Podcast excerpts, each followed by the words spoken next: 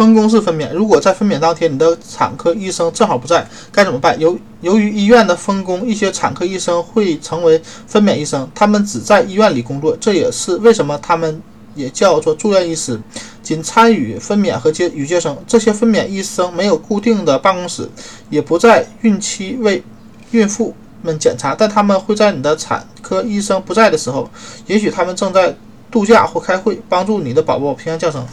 如果你的产产检医生告诉你分娩工作将由这样一位分娩医生完成，别担心，先问问医生他们是否一起工作过，也可以向医院申请一份专门负责接生的医生档案，确保分娩时的这位医生对你来说不是陌生人。同时，让参与者分娩的让参与分娩的人熟悉你对分娩的看法。如果你对这样的安排不满意，赶快换一位医生。但是，